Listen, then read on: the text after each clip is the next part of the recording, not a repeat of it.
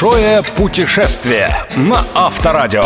Авторская программа Станислава Кучера. Большое путешествие. Привет, друзья! В эфире «Большое путешествие» и я, Станислав Кучер. Я продолжаю серию программ под условным названием «Антикризисные автопутешествия», в которых рассказываю о том, как сделать из лимона апельсин, а из падения курса рубля по отношению к иностранным валютам незабываемое приключение. Неделю назад мы побывали в Казани. Сегодня оставляем позади этот уникальный центр евразийской культуры и отправляемся по самому популярному туристическому маршруту Татарстана. Попробуйте угадать, как его назвали скромные разработчики из Республиканского министерства туризма. Если в России золотое кольцо, то что должно быть в Татарстане? Правильно, не больше, не меньше. Жемчужное ожерелье. Что ж, проверим качество волжских жемчужин.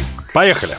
Большое путешествие. Путешествие на Авторадио. Впрочем, первое, что волей-неволей проверяет каждый автопутешественник, причем каждой точкой своего тела, это качество дороги. Не знаю, как обстоят дела здесь с первой российской проблемой, но дороги, во всяком случае республиканского значения, в Татарстане по сравнению с остальной Россией прекрасны. Широкие, ровные, с отличной разметкой и вывесками на татарском, русском и очень часто английском. 200 километров от Казани до Елабуги можно легко пролететь за два часа. Я уже как-то цитировал цитировал моего приятеля, американского журналиста, проехавшего пару лет назад по России на автомобиле. Самая большая концентрация старины у вас в Татарстане. Что не город, то либо уже отметил, либо собирается отметить тысячелетие. Елабуга отметила свое в 2007 В этой тихой, утопающей летом в зелени, а зимой в снегах сокровищнице купеческой архитектуры советую провести как минимум двое суток. Остановиться в центре можно за полторы-две тысячи рублей за ночь. Впрочем, в гостиничном номере рекомендуют только спать. Все остальное время стоит просто гулять гулять по городу пешком. Непременно проведите минут 10 в молчаливом созерцании у символа города – башни чертова городища. Просто закройте глаза и унеситесь мысленно в домонгольские времена, когда здесь расцветало древнейшее булгарское государство, подарившее современникам своих выдающихся архитекторов, художников, поэтов, имена которых теперь, конечно, известны только дотошным историкам. Вообще, если при слове «культура» вы не хватаетесь за воображаемый пистолет, в Елабуге на духовном уровне вы непременно прочувствуете совершенно особенную, хотя не всегда позитивную энергетику. Именно здесь в эвакуации провела последние месяцы жизни Марина Цветаева, но, увы, писала больше не стихи, а печальные письма. Здесь же вдохновлялся красотой природы художник Иван Шишкин. Еще одно имя, которое здесь знает каждый школьник, писательница и кавалерист девица Надежда Дурова, первая женщина, ставшая офицером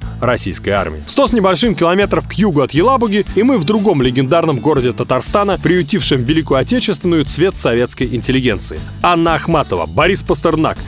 Арсений Тарковский, Александр Фадеев, Михаил Максимов, снова Марина Цветаева, приезжавшая сюда навестить друзей и сына. Это лишь самые громкие имена литераторов, одной своей жизнью здесь, обогативших нематериальный мир Чистополя. Символично, что большинство нашедших тут приют интеллигентов были, мягко говоря, не в простых отношениях с советской властью. Уже после войны здесь жил и умер диссидент Анатолий Марченко. А еще некоторые чистопольские старики-хулиганы помнят, как в городской тюрьме сидел человек по имени Натан Щеранский, будущий министр внутренних внутренних дел Израиля. Музей Пастернака, мемориальный комплекс Победы, Мельничный парк, Скорятинский сад. Вот, пожалуй, и все достопримечательности города, главным сокровищем которого, пусть бросят в меня камень отъявленные атеисты и православные, остается дух великих творческих личностей, споры и разговоры которых, если хорошенько прислушаться, слышны здесь не хуже, чем перезвон колоколов в Никольском кафедральном соборе.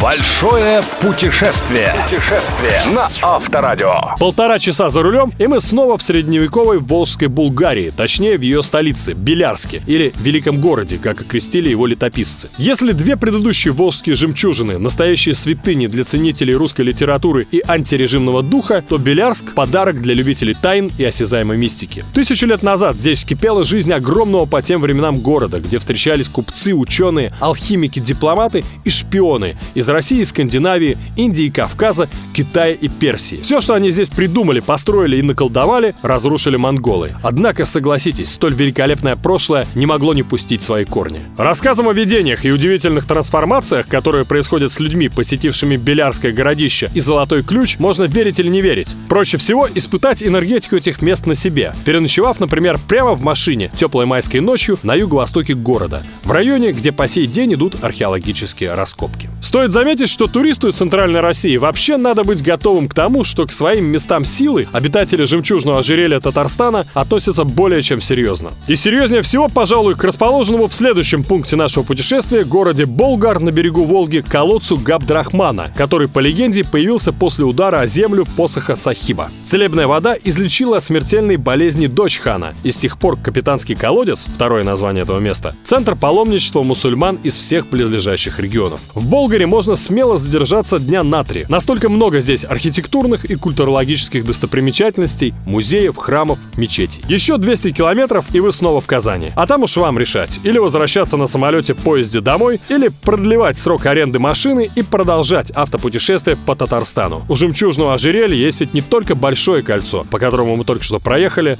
но и малое. Большое путешествие. Путешествие на Авторадио. Это была программа «Большое путешествие» и я, Станислав Кучер. Не уставайте наполнять жизнь событиями и новыми впечатлениями. До встречи ровно через 7 дней. Большое путешествие. Большое путешествие со Станиславом Кучером. Кучер дорогу знает. На Авторадио.